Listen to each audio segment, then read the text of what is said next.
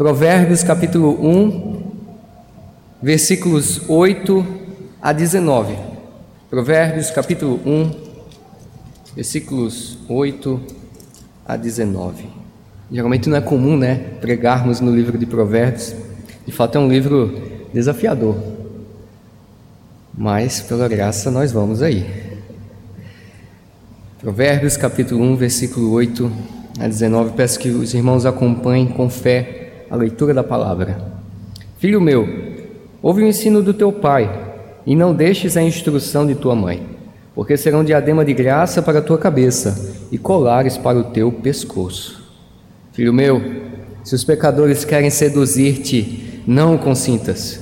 Se disserem, vem conosco, embosquemo-nos para derramar sangue Espreitemos, ainda que sem motivos inocentes, traguemos-los vivos como o abismo e inteiros como que descem a cova. Acharemos toda sorte de bens preciosos, encheremos de despojos a nossa casa.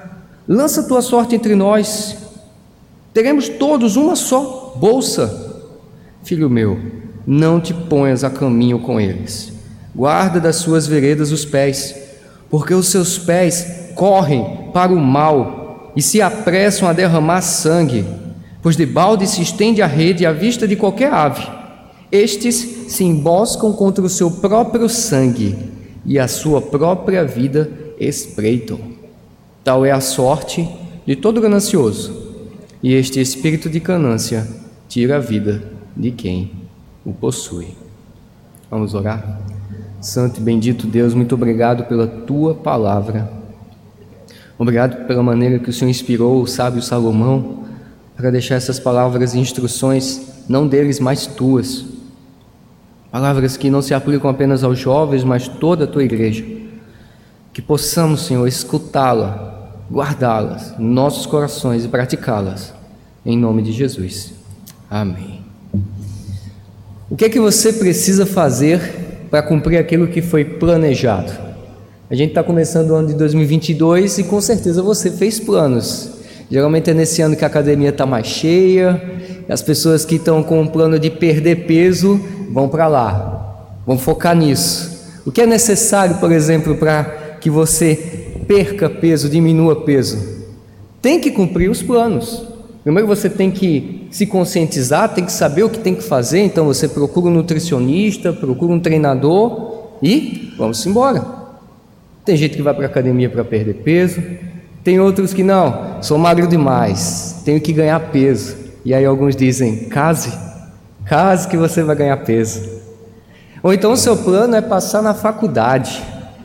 E o que é necessário? Disciplina, estudo, horários. E já ouvi dizer também que amizades, que é muito bom você se preparar para um concurso, seja ele de arquitetura, faculdade de medicina com amigos, um motivando o outro. Ou então, ser mais produtivo. O que é que eu preciso fazer para ser mais produtivo? Eu vou me abster de coisas que me distraiam.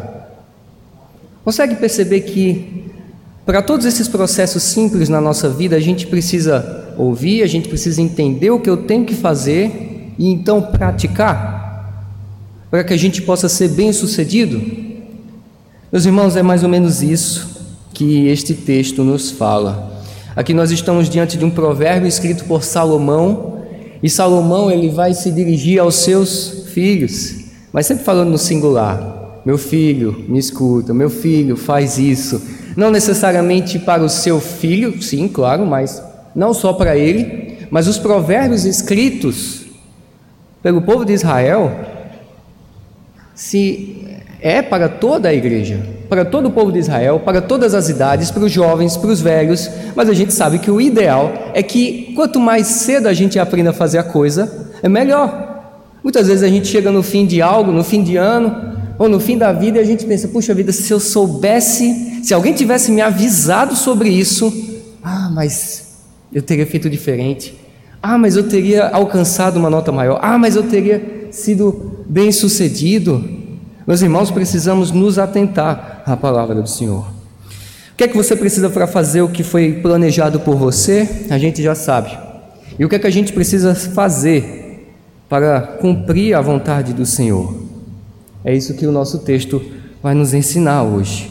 O que você precisa fazer para ter uma vida agradável a Ele? Claro, nós sabemos, depender do Espírito Santo, termos humildade, mas aqui Salomão vai nos dar duas lições e a primeira delas é: escute e pratique as instruções das autoridades divinas. Essa é a primeira lição para a gente, e ela está nos versículos 8 e 9, que diz assim: Filho meu, ouve o ensino do teu pai, e não deixes a instrução de tua mãe, porque serão diadema de graça para a tua cabeça e colares para o teu pescoço. Aqui a gente encontra uma exortação acompanhada de bênção, muito parecida com o quinto mandamento: honra teu pai e tua mãe, para que te vá bem sobre a terra. Aqui Salomão está dizendo: meu filho, Escuta os ensinos do teu pai, escuta os ensinos da tua mãe. Dá atenção para a gente, adolescentes, jovens, você que ainda tem pai, independente da sua idade, escuta os conselhos que eles têm para te dar. Às vezes, uma das nossas grandes dificuldades é o orgulho.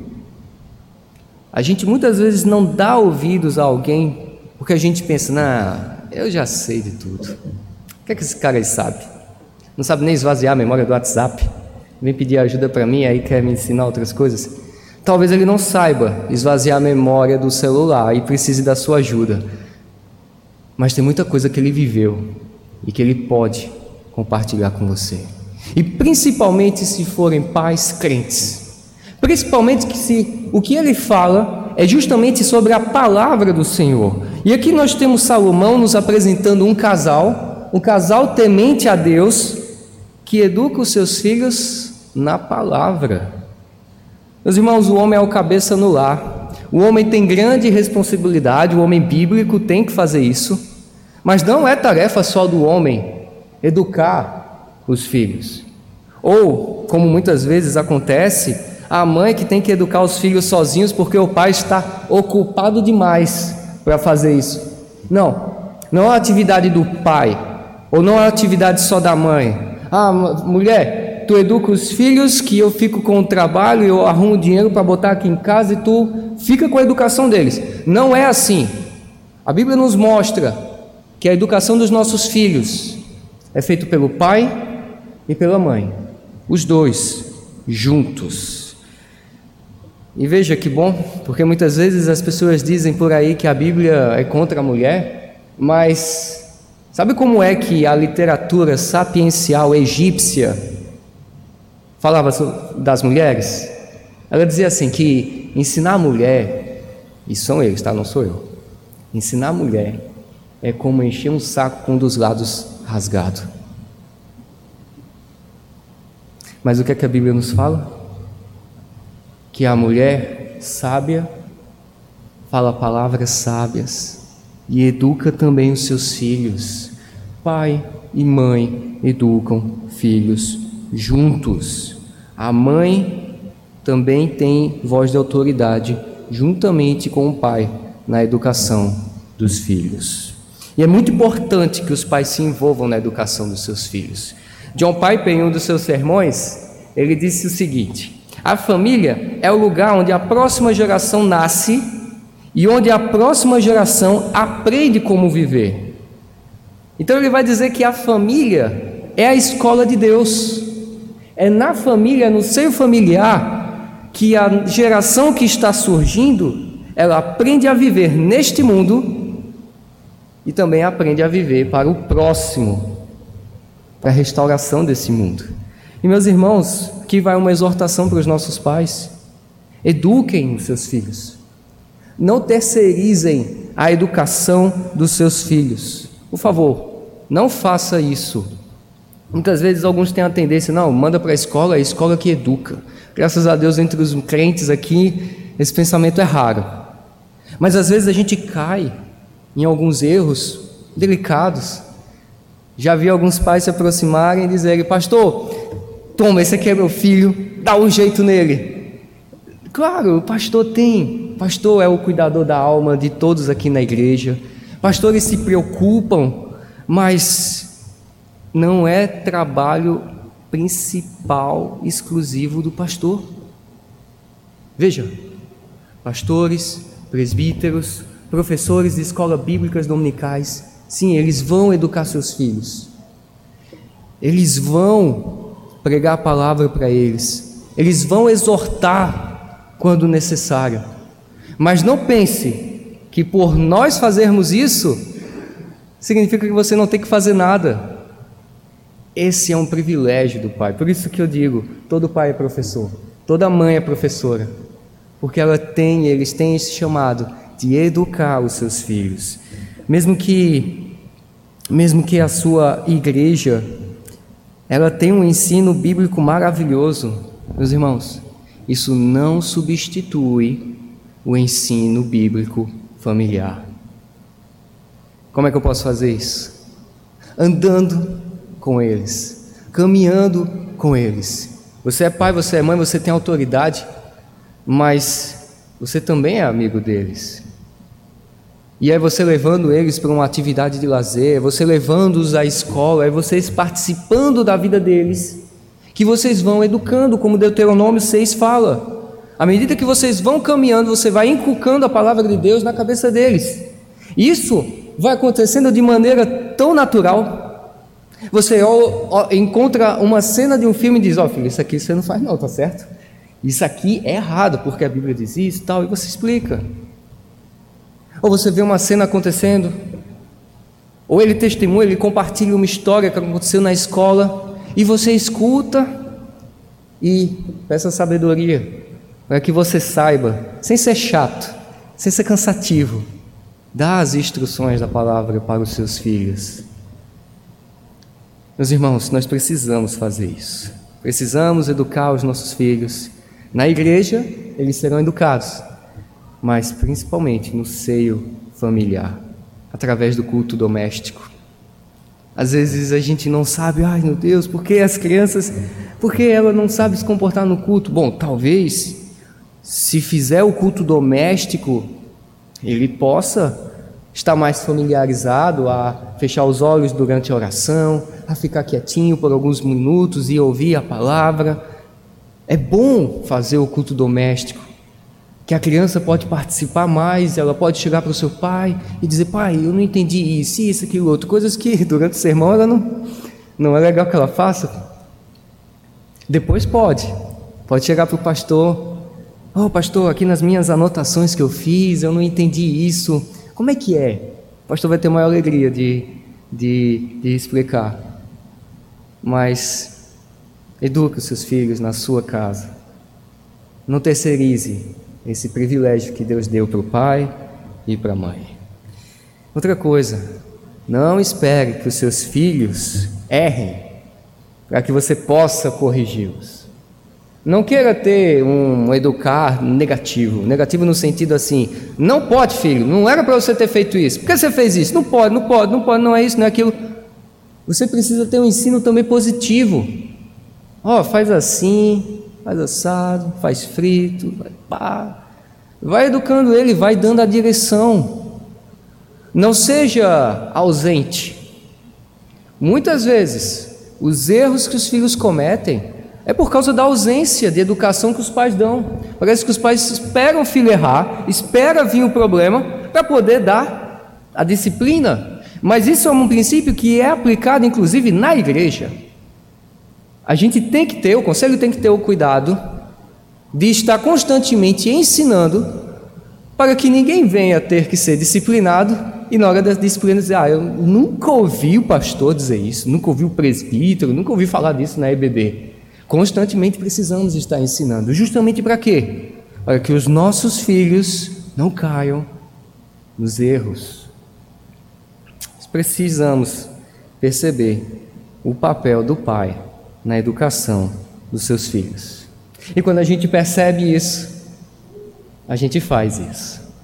Porque sábio não é somente aquele que sabe, mas é aquele que faz. Imagina, ah, mas eu aconteceu uma coisa errada. Ah, mas eu sabia que, por que não fez? Por que não impediu? Você não sabia? Que tolice, hein? Sábio é aquele que sabe e aquele que faz. Mas o texto não fala somente para os pais. O texto fala sobre pais e sobre filhos. E o seu foco principal está justamente nesses últimos aqui, nos filhos. Filhos, e aqui a maioria deve ser filho, né? Às vezes, apesar da idade, às vezes encontra gente que é antiga e, para nossa surpresa, ainda tem mãe, ainda tem pai. E como é que você tem agido de acordo com as exortações do seu pai? Porque o, o sábio Salomão vai dizer aqui: a exortação ela tem que ser ouvida. Ele diz: escute, não deixes. Escute, não deixes a instrução do teu pai e da sua mãe esse casal temente a Deus quer o teu bem. Não ignore os ensinos bíblicos que eles têm passado para vocês. Talvez a gente não negue. Talvez a gente não diga, ah, não, eu não concordo com o que o pai disse. Concordo com o que a mãe disse. É, talvez você não diga não. Mas quantas vezes nós não esquecemos? Quantas vezes nós não deixamos de lado? Agimos como se essas palavras nunca tivessem sido ditas para a gente. Quando Salomão diz aqui, não deixes, esse não deixar, ele significa justamente não deixar sem cuidados, não deixe sem atenção devida. Eu lembro que quando eu morava com os meus pais, a minha mãe quando viajava ou passava um tempo fora de casa, ela sempre deixava uma responsabilidade minha. Ela não dizia para o meu pai fazer, ela não dizia para o meu irmão fazer, era sempre para Arnaldo. Arnaldo cuida das minhas plantinhas. Minha mãe ama plantas, ela tem um jardim e a casa lá em Recife, ela é feita as casas aqui no Rio Grande do Sul, que eu acho lindo. Elas não têm aquele muro que você não vê a rua e quem está na rua não vê. Ela tem uma grade. E muita gente elogia o jardim lá de casa, diz, ah, que plantinhas bonitas, tal. E a alegria da minha mãe são as plantinhas dela. E aí ela dizia, Arnaldo, cuida das plantas. Não as deixe. Não esquece. Se eu esquecer, o que é que vai acontecer? Vai morrer vai secar. E não vai adiantar eu chegar uma hora antes da minha mãe chegar e regar, porque não vai dar efeito. Eu precisava constantemente, a irmã ali tem as rosas, né? Sabe muito bem o que é isso. Tem que aguar, tem que lembrar, tem que ver se não tem formiga ali, tem que ir cuidando, tem que dar atenção. É assim com as plantas, é assim com os animais, é assim com o nosso próximo, é assim num relacionamento conjugal. Da mesma forma que a gente não pode deixar nós precisamos lembrar, a gente precisa fazer isso com as instruções bíblicas que são nos dadas pelas nossas autoridades, pelos nossos pais, pelos nossos pastores, presbíteros, professores, os mais velhos. Da mesma forma, a gente precisa constantemente estar se lembrando de regar os nossos corações com os ensinos bíblicos dos nossos pais. Qual vai ser a consequência disso? as consequências serão melhores do que um jardim belo, regado. O texto nos fala que os ensinos dos pais serão como uma coroa de graça e como um colar. Tem uns caras que até usam as correntes douradas, né? Bota a camisa preta, usa a corrente dourada, dá um aspecto de chique, de riqueza. Tem uns que gostam, tem uns que não. Mas aqui nessa época, junto com o povo de Israel, existia no povo egípcio, gente que andava com umas coroas, que andava com os, os colares, e as pessoas olhavam para essas pessoas e elas sabiam os status sociais dela. Ah, essa pessoa aqui, essa pessoa é importante. Ah, essa pessoa aqui é uma pessoa que precisa ser honrada. Ah, essa pessoa aqui é uma pessoa inteligente. Da mesma forma em Israel, da mesma forma que a gente às vezes olha a maneira de se vestir, uma beleza, algo que a gente carrega e que aponta para o nosso caráter e que vai nos beneficiar. Paulo, Salomão está nos dizendo: quando você escuta, guarda, dá atenção e se aplica nas instruções bíblicas dos seus pais, você será beneficiado. Tudo na vida tem consequência. Aqueles que desprezam a palavra de Deus, o Salmo primeiro diz, eles são como a palha que o vento dispersa.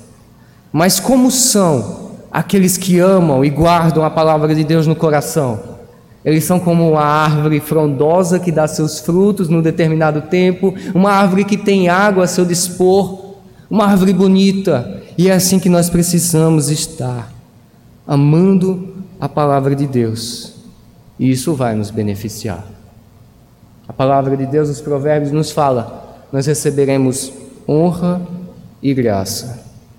Não necessariamente todo dia, porque a gente sabe que muitas vezes, por guardarmos e pregarmos a palavra de Deus, nós somos vítimas de escarnecimento, assim como o próprio Jesus foi. Mas isso não significa que nós não devemos ignorar os mandamentos de Deus nesse texto. Guarda a palavra de Deus, porque ela será coroa na sua cabeça e colar no seu pescoço. Como é que eu posso me desenvolver nisso? De 100% de si. Como os atletas nos esportes, eles dão 100% de si, eles se dedicam. Dê 100% de si, esforce, escute as autoridades de Deus na sua vida. Isso não vale só para os mais novos, mas também para toda a igreja. E dependa do Espírito Santo. Tenha humildade, reconheça suas necessidades. Assim como nós reconhecemos para nos aproximar da ceia do Senhor, reconheça todo dia: Pai, eu não sou capaz e por isso Jesus Cristo veio para cumprir a tua lei e viver a vida que eu não posso viver, uma vida perfeita e agradável a ti, como até lemos na nossa liturgia, a ponto do Senhor no batismo de Cristo dizer: Esse é o meu filho amado em quem me comprazo. Não seremos perfeitos nessa vida, mas por sermos santos, ou seja, separados por Deus para uma vida santa, e termos o Espírito Santo, temos esse chamado de amar a palavra de Deus, de nos aplicar nela constantemente. Faça isso. Você irá se tornar cada vez mais parecido com Jesus Cristo. Porque foi justamente para isso que Jesus te conquistou. Para você ter uma vida santa, ser justificado e participar de um processo de santificação, um processo que só será concluído ou quando você morrer ou quando Jesus voltar, se você estiver vivo. Faça isso. Olhe para Cristo. Tenha esperança e busque. Ame a palavra do Senhor. Escute as exortações que são feitas pelas autoridades postas pelo Senhor na sua vida. Essa é a nossa primeira lição. A segunda lição está nos versículos 10 a 19, e a segunda lição é justamente que nós precisamos entender o prejuízo do pecado.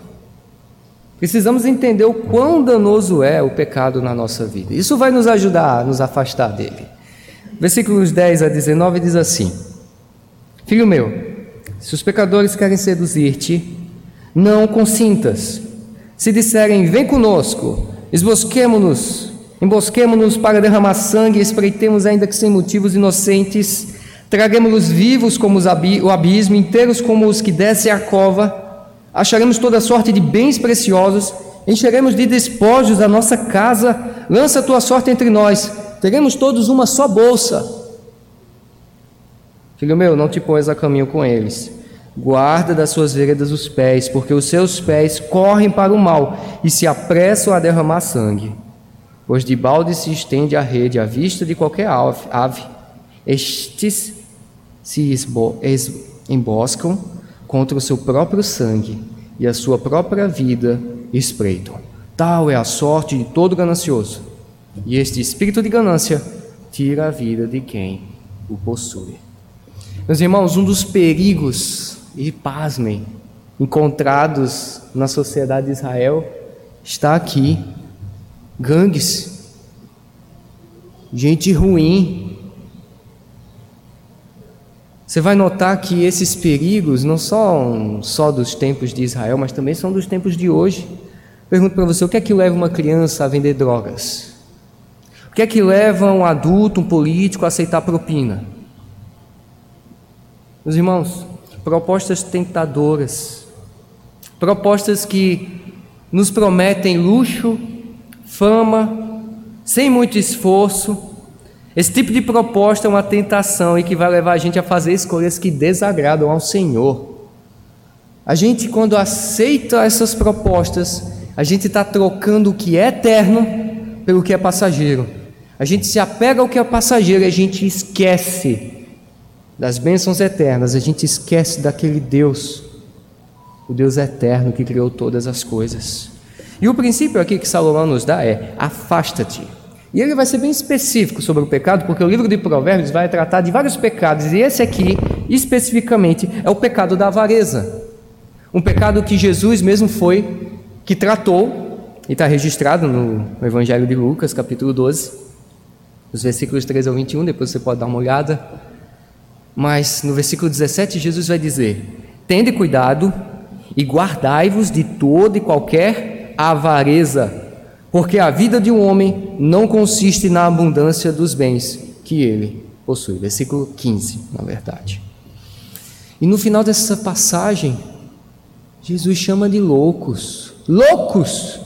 Vocês são loucos, porque vocês decidiram acumular riqueza na terra, vocês decidiram querer ser bem-quistos com os homens, com os pecadores, ignoraram os tesouros eternos. Vocês se tornaram pessoas ricas, de fato. Ricas para os homens, só que pobres para Deus. Então, sabe o Salomão neste momento, ele está dizendo para os jovens de Israel: Filho meu, você quer ser rico? Então escute os meus conselhos. Os conselhos que eu dou são da parte de Deus, e eles serão como coroa na sua cabeça colares no seu pescoço, como a gente viu. Não importa quem você seja, você pode ser o magnata, você pode ser o sheik mais rico das Arábias, com seus barris de petróleo, mas meu irmão, sem Cristo, no fim da vida, você vai estar falido. Você vai estar pobre, porque você é avarento e a consequência da avareza é que a gente ignora a palavra de Deus. E no versículo 15 ele vai dizer: Filho meu, não te ponhas a caminho com eles, sai de perto deles. Muito parecido com as palavras de Paulo em 1 Coríntios capítulo 15: Não vos enganeis, as más conversações corrompem os bons costumes. Cuidado com as tuas amizades, cuidado com quem você tem andado. É muito importante a gente ter esse cuidado Cuidado com quem você tem se associado. Não faça um jugo desigual. Jugo desigual é dois animais, pode ser dois bois, dois cavalos, mas eles são colocados ali no jugo, numa tala de madeira. E a ideia é o seguinte: para onde um vai, o outro vai junto. E vence quem é mais forte. E muitas vezes nós nos colocamos nesse jugo desigual, nessa aliança, que não é uma bela tipo assim, cumprimentar aquele que não é crente. Não é disso. Estou falando de alianças fortes, como o casamento. Muitos têm errado, colocando-se em julgo desigual, casando com pessoas de fé diferente, que não creem em Jesus Cristo como seu Senhor e Salvador. Eles se dão mal. Ah, mas teve um ali que se converteu, meu amigo. O erro de um não justifica. A regra é clara, já dizia o meu xará. Se pode, pode. Se não pode, não pode. Não pode. Ah, mas deu certo. É graça de Deus. Louvado seja Deus, Deus foi bom. Assim como muitas vezes Ele transforma mal e bem. Cuidado com quem você tem se associado no casamento, nas amizades íntimas.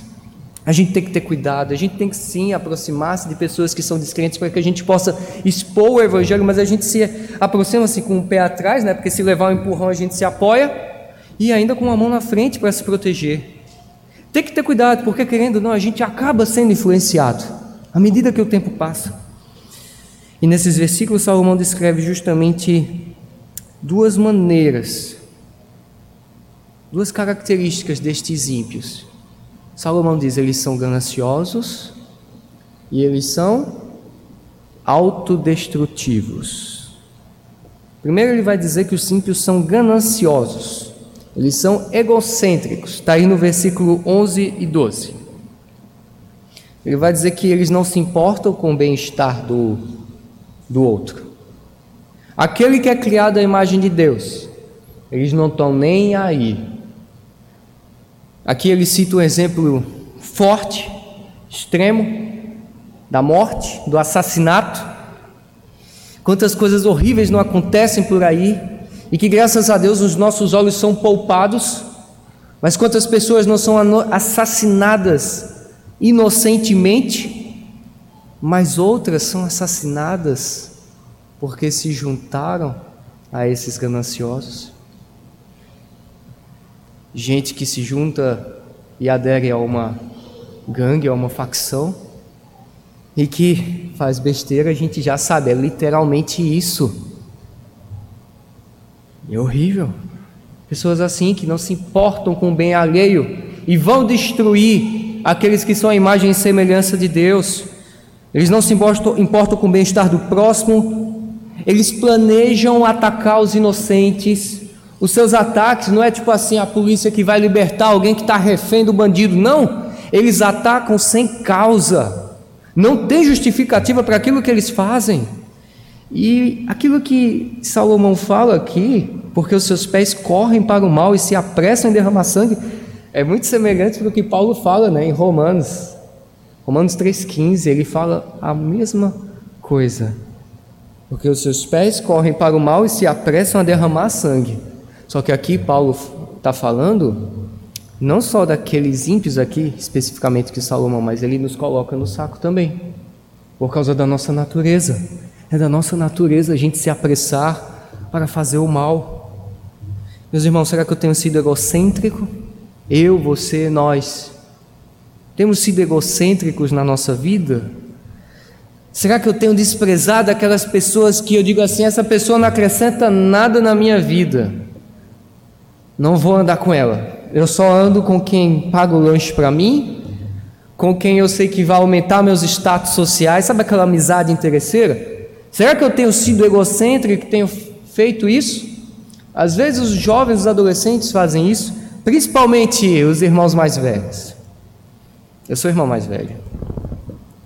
Às vezes a gente escanteia os mais novos. Eu tenho um irmão de 5 anos, mais novo do que eu. E assim, eu tinha 10, ele tinha 5. Eu tinha 12, ele tinha menos ainda. E às vezes o meu irmão sempre foi para frente. Sempre quis andar com os mais velhos e até hoje ele é assim. Que bom. Mas eu, na minha infância, eu ficava, caramba, puxa, meu irmão não pode ficar fazendo parte dessas brincadeiras, vai se machucar. Às vezes eu ficava um pouco ciúme, às vezes a gente quer dizer, ô irmãozinho, vai para casa, vai, vai ficar com o papai, vai ficar com a mamãe. Às vezes a gente acaba escanteando. E às vezes é por cuidado. Eu fiz muito isso com meu irmão. Não, não, não, Timóteo, você não vai fazer isso não, que você vai se machucar. Não pode, é só para os mais velhos. Não, não, Timóteo é café com leite. Mas outras vezes a gente faz por egocentrismo mesmo. Ah, não, esse aí ele não fala nada com nada, vai me envergonhar. Ah, não, não gosto dele porque ele não se veste bem. Ah, não, é porque ele fala aquilo. Paz, seu irmão, não faz isso. Trata ele amor. E não só o teu irmão de sangue, teu irmão na fé, o teu amigo. Quantas pessoas não já foram amorosas com você? Teu pai, por exemplo, te leva para os lugares, para as reuniões com os mais velhos, te leva. Tu é criança, você era criança, e ele não tem vergonha de você. E você acha bonito ter vergonha dos outros? principalmente se são teus irmãos de sangue, irmãos na fé, seja misericordioso, tenha amor. Talvez a gente olhe para o texto também aqui e diga: Ah, mas eu não sou um ladrão. Aqui está falando de gente que rouba, facção, bandido mesmo. Não, eu não sou ladrão. Nem gosto de ladrões, eu sou contra. Sim, mas eles também não eram quando começaram. E se você não lidar com o seu orgulho, com o seu egocentrismo, é questão de tempo para que você se torne um monstro, como essas pessoas também se tornaram.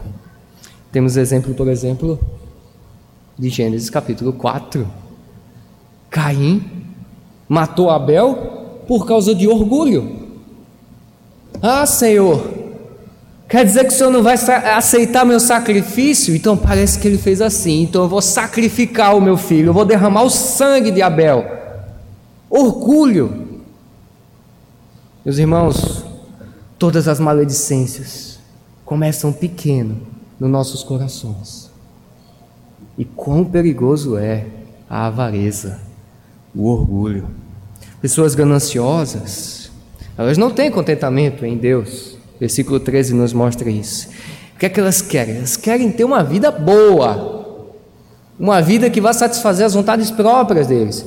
Eles estão se importando em ter uma vida, ah, não, eu quero comprar uma minivan para dar carona para os crentes, ajudar nas atividades da igreja. Não, eu quero comprar o carro mais caro para eu poder andar bem e, e não vou dar carona para todo mundo não, tá? E quando entrar, limpa os pés para não sujar o carpete. É assim? Os gananciosos só pensam em si. Mas aqueles que não são, aqueles que servem a Deus, eles pensam: não, eu vou trabalhar, vou contribuir, vou ajudar com os meus dons, com o meu dinheiro, para o bem da igreja, por amor a Deus, por amor ao próximo. Essas pessoas estão contentes em Deus.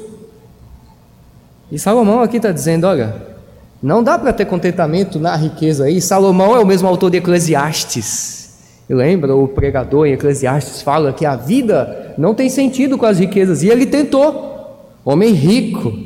Ah, eu já tentei. Você não tentou como Salomão tentou. Ah, não, não. Entenda, você não foi como Salomão. Ele tentou, ele teve uma vida de magnata. E com todos os benefícios ali, ele percebeu: eu ainda não tenho satisfação. As únicas pessoas neste planeta que são satisfeitas verdadeiramente são aqueles que têm um contentamento no Senhor. É como diz um ditado: o pouco com Deus é muito, e o muito sem Deus é pouco. E meus irmãos, além de gananciosos, esses ímpios, eles são também autodestrutivos. No final do versículo 19, ele vai dizer que a ganância, essa ganância tira a própria vida deles. Eles são destruídos pelos próprios planos deles. E Salomão, a gente lê aqui, a gente entende que essa autodestruição se dá por causa da sua loucura, da sua estupidez. Rapaz, o pecado emburrece. A gente vê isso em Gênesis 3, a gente vê isso aqui também. A gente vê, por exemplo, no versículo 17: Pois de balde se estende a rede à vista de qualquer ave. A ilustração que Salomão dá aqui é que eles estão. É como um caçador. Ele vai na floresta para caçar uns passarinhos. Só que esses caras, eles deixam que os pássaros que estão voando, que estão ali na, nas árvores, vejam ele montando a arapuca. E eles subestimam o passarinho. Passarinho não é besta. Passarinho vê o cara ali fazendo alguma coisa. Eu não vou chegar perto daquilo, não. Aquilo ali é alguma armadilha. Ele sai fora eles são mais bobos do que um passarinho. Um passarinho tem mais miolo do que eles. Porque eles não estão preocupados, eles vão, colocam a sua, a sua rede ali, à vista de todos. Todos veem. Eles vão se dar mal. Eles vão se dar mal. Eles se destroem porque eles são estúpidos. Estúpidos o suficientes para ignorarem a própria consciência. Porque, querendo ou não, a gente sabe que matar é errado.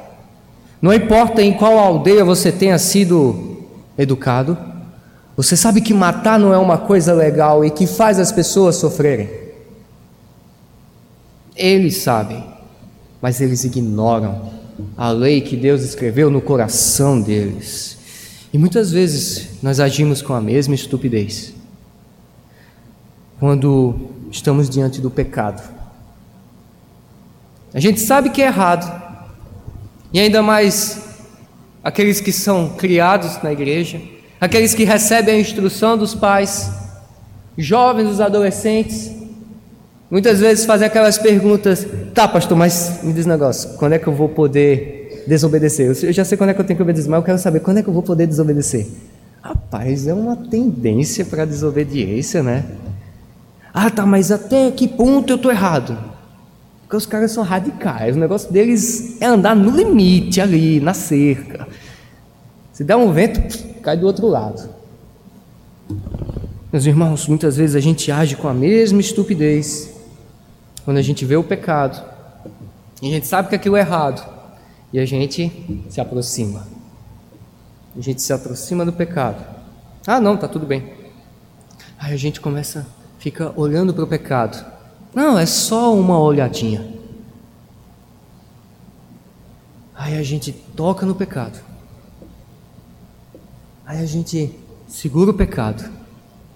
E aí, meu amigo, acontece que nem um Venom do Homem-Aranha.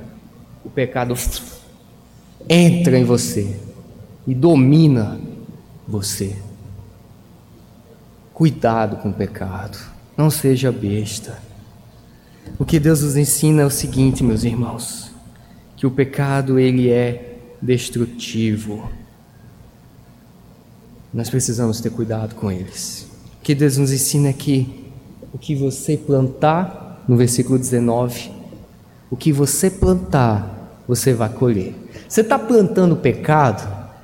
Essa tem sido a sua semeadura? Eu vou plantar pecado aqui, ali, peca lá. Sabe o que é que você vai colher? Morte. Porque o salário do pecado é a morte. É isso que você vai colher.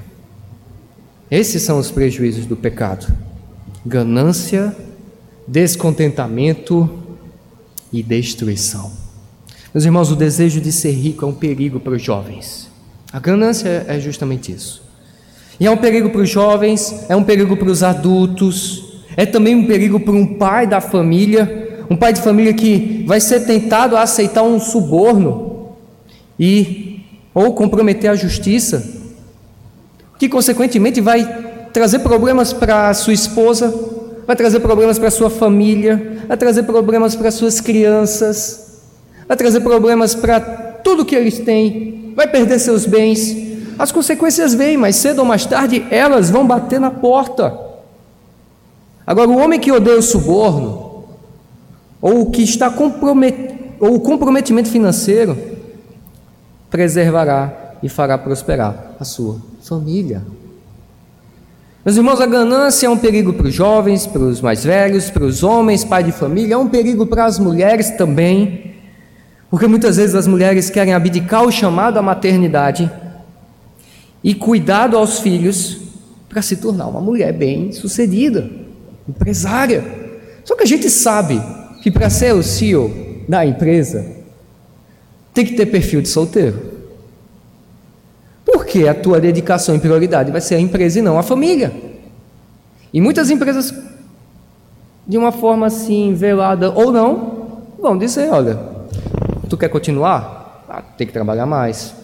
E eles vão te colocar e dizer: ah, eu fico com os meus filhos ou eu contrato alguém para ficar? E começa aí, escanteando, escanteando. E chega uma hora que a mãe, o pai, cadê? Como é que eles vão educar os filhos no andar e caminhar na convivência se não tem convivência? Muitas vezes esse é o perigo que as mulheres enfrentam. Um parênteses, não há nada de errado na mulher trabalhar fora. Mas o problema tanto para a mulher quanto para o homem, é quando você deixa de lado a obediência de Deus de educar os seus filhos. É um perigo para os estudantes, e principalmente daqueles que estão no último ano do ensino médio. Eles querem se debruçar no estudo, veja, uma coisa lícita aparentemente, mas estão poucos interessados em meditar na palavra da vida eterna. Eles, eles preferem abdicar o domingo, o culto ao Senhor, para poder, é, poder estudar e alcançar aquilo que eles desejam.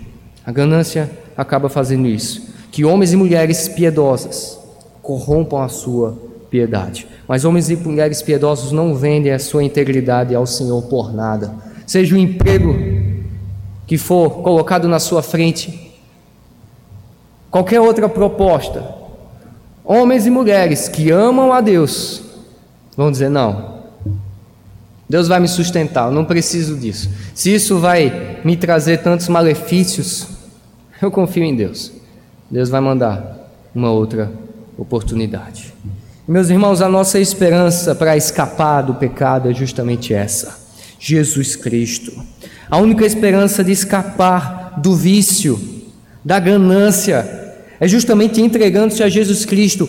Ele é o único que vai zerar o nosso prejuízo com Deus. Ele é o único que nos salva, Ele é o único que nos cuida, Ele é o único que nos supre, e é a Ele que nós devemos recorrer. Porque no final das contas, a instrução de um pai ou de uma mãe não deve ser a mera lei por lei, fazer por fazer, mas uma lei que aponta para a sua insuficiência de cumpri-la e a sua necessidade de um Salvador, Jesus Cristo, aquele que morreu na cruz. E quando você, pai e mãe, for educar, cuidado para não ser legalista. Fala da graça. Porque senão o evangelho vai ser apenas um peso e não boas novas. Fala da graça, porque Jesus Cristo é a nossa esperança para as nossas vidas. É Ele que nos capacita para termos uma vida santa e agradável ao Senhor. Porque Jesus viveu aquilo que nós não podemos viver. Nós temos a esperança e a alegria de saber que podemos ter uma vida em que Deus não vai nos rejeitar no final dela. Não porque a gente conseguiu cumprir tudo perfeito, mas porque estamos em Jesus Cristo. O que você precisa fazer para agradar a Deus? Nós vimos estas duas lições. Escuta os ensinos das tuas autoridades, pai, mãe, pastor, presbítero, e entenda o prejuízo do pecado, sabendo que a solução está em Jesus Cristo. Entenda isso e viva isso. Vamos orar? Santo e bendito Deus, muito obrigado pela tua palavra, Senhor. Palavra de salvação para nossas vidas. Ajuda-nos a amá-la e vivê-la. Em nome de Jesus. Amém.